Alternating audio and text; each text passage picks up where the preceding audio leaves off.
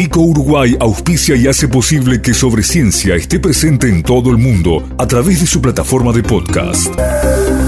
Este episodio llega a ustedes a través de Vico, al vanguardia y al servicio de la ciencia.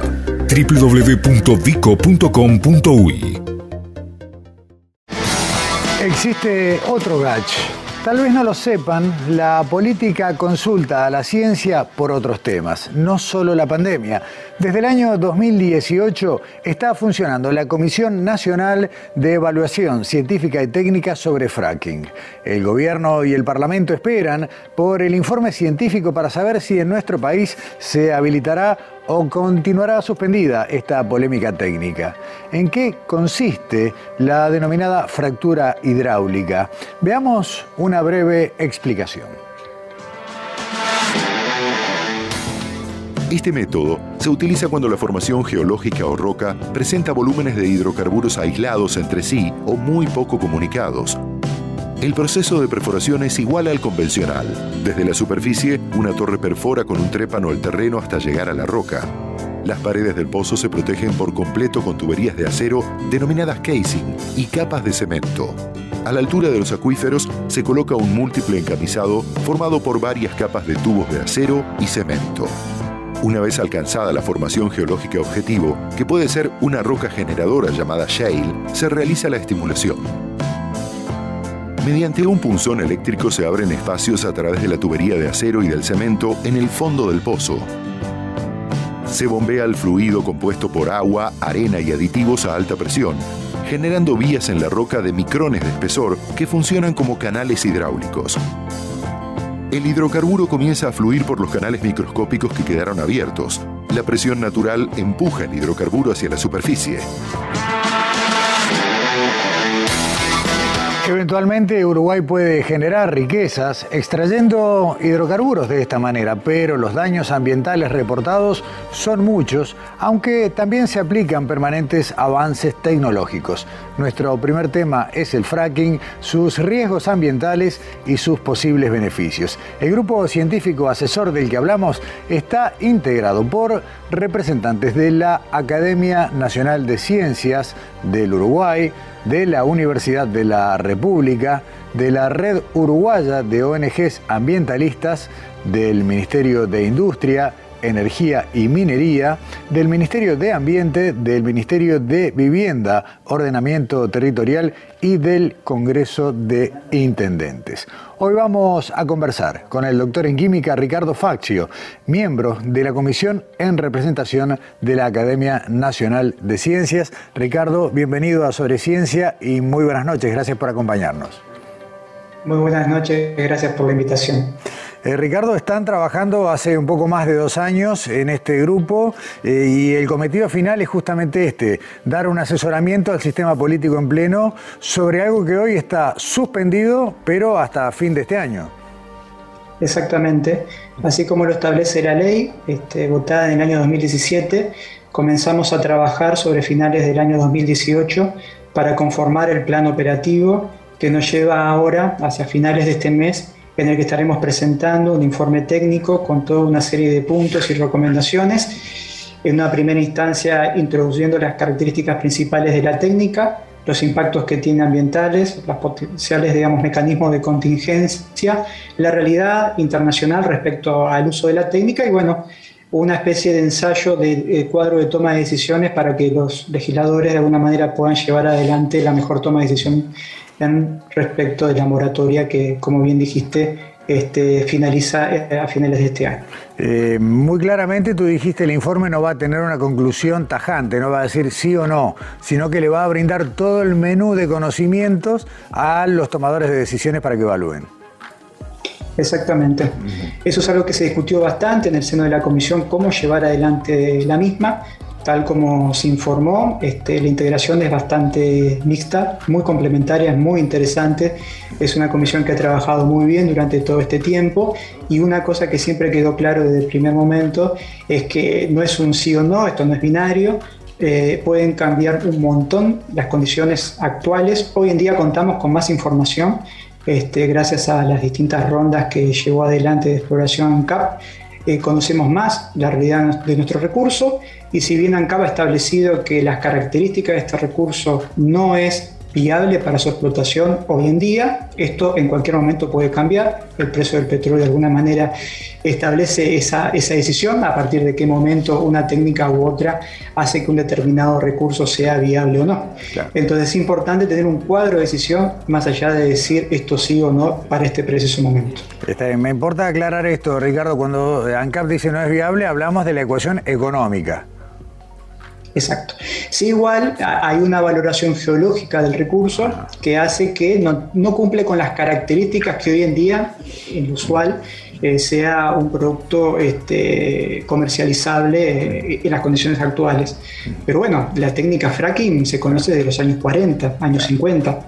Se empezó a utilizar para mejorar eh, la producción de reservorios convencionales pero no era ampliamente difundida dada las características económicas de la misma. Pero bueno, llegamos a este momento en el cual el precio del petróleo ha ido aumentando y bueno, hizo que en los años 2000, finales de los 90 y 2000, la técnica empezara a ser viable. Y hoy en día tiene, podemos decir que hay dos millones de pozos que han sido perforados para ser utilizados mediante esta técnica. Esa es la realidad, puede cambiar y para eso hay que prepararse. Cuando se aprobó esta ley que generó, entre otras cosas, la comisión a la que tú perteneces, eh, se dijo con mucha sabiduría, no vamos a prohibir in eternum, sino vamos a generar una ventana, una moratoria para aprender, para estudiar. En este tiempo ustedes tomaron, bueno, pros y contras. Eh, tal vez las más conocidas sean las contras, obviamente. Eh, se usan insumos químicos altamente contaminantes y el peligro de, por ejemplo, contaminación de napas de agua eventualmente potable es latente.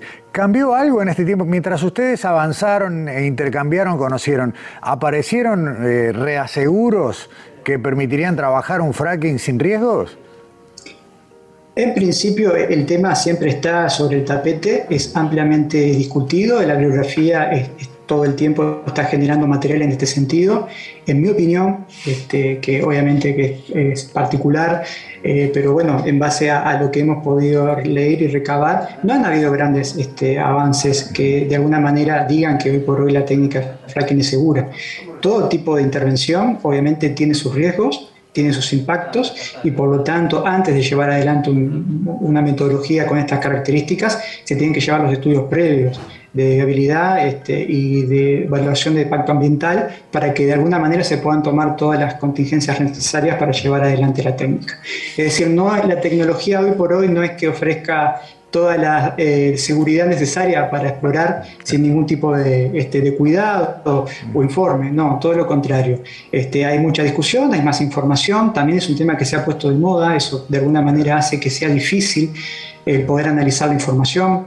Es un área que está discutida, que de alguna manera, eh, bueno, este, hay muchos grupos este, ambientalistas que se están movilizando, eh, obviamente que podrán tener sus, sus, motivos, pero muchas veces eh, también eso oscurece un poco la información.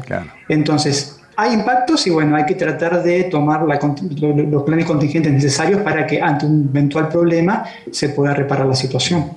Eh, por ejemplo, Ricardo, en algunos lugares se reporta la posibilidad, eh, mira, justo veíamos la imagen en este momento en la pantalla, de eh, sismicidad asociada a este tipo de explotación. ¿Eso se ha comprobado? ¿Puede darse? Estudios realizados por este, digamos, sitios este, gubernamentales de Estados Unidos y demás asocian que con el aumento de la producción de, mediante técnica no convencional, uso de fracking, este, ha, aumentado la sismicidad en determinados eh, lugares, en determinados territorios, pero no existe una clara correlación de los mismos.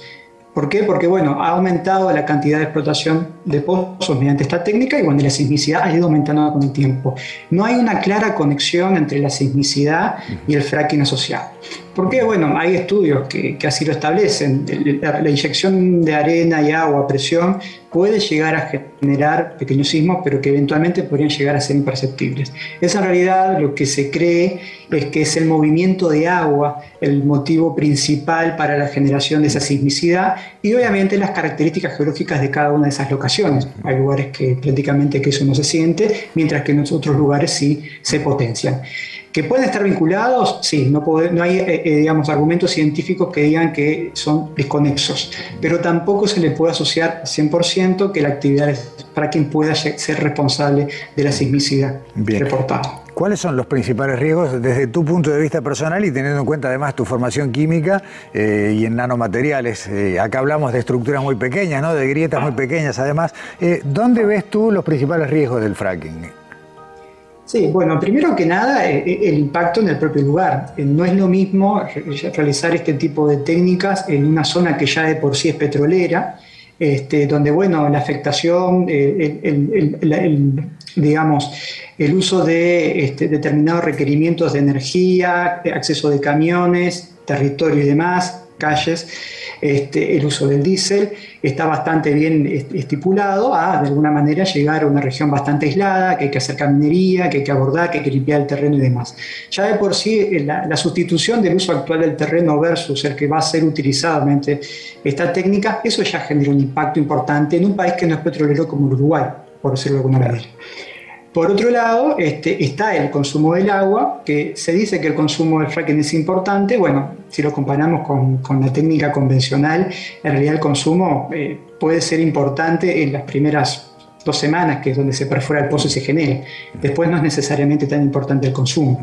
Sí es importante, me parece, qué es lo que se hace con el agua que se utiliza para el proceso de fractura. ¿Por qué? Porque estamos hablando que es un 95% agua, un 5% de arena, bueno, con una pequeña variación de un 0,5% a un 1% de, de químicos que ayudan a justamente a evitar la corrosión, este, biocidas, evitar la proliferación de microorganismos y, demás. Este, eso obviamente vuelve luego de que se genera la fractura para dejar el pozo operativo y eso se tiene que disponer. Entonces, la pérdida de esa agua, el escape de la misma es lo que de alguna manera puede llegar a generar un impacto importante. Aparte, bueno, la eventual contaminación de un acuífero. Ahí muy bien en, la, en el video introductorio se aclaraba que en el caso de conocer la proximidad de un acuífero, que es algo bastante asimilable a la realidad uruguaya, ¿no? Tenemos este, eh, acuíferos muy importantes en nuestra región, además hay que tener precauciones más allá de, la perforación, un sistema multicapa, una, cementación con acompañada de acero y demás, que ante un posible desplazamiento este, no se genere un derrame en, esa región del suelo. Este, y bueno, finalmente los lugares donde se hace el fracking para este, generación de gas, bueno, el gas por las características que tiene de fluir eh, en mayor medida, obviamente eh, hay, que tener que tomar las contingencias del caso. Se habla muchas veces de que el fracking es un generador de metano local.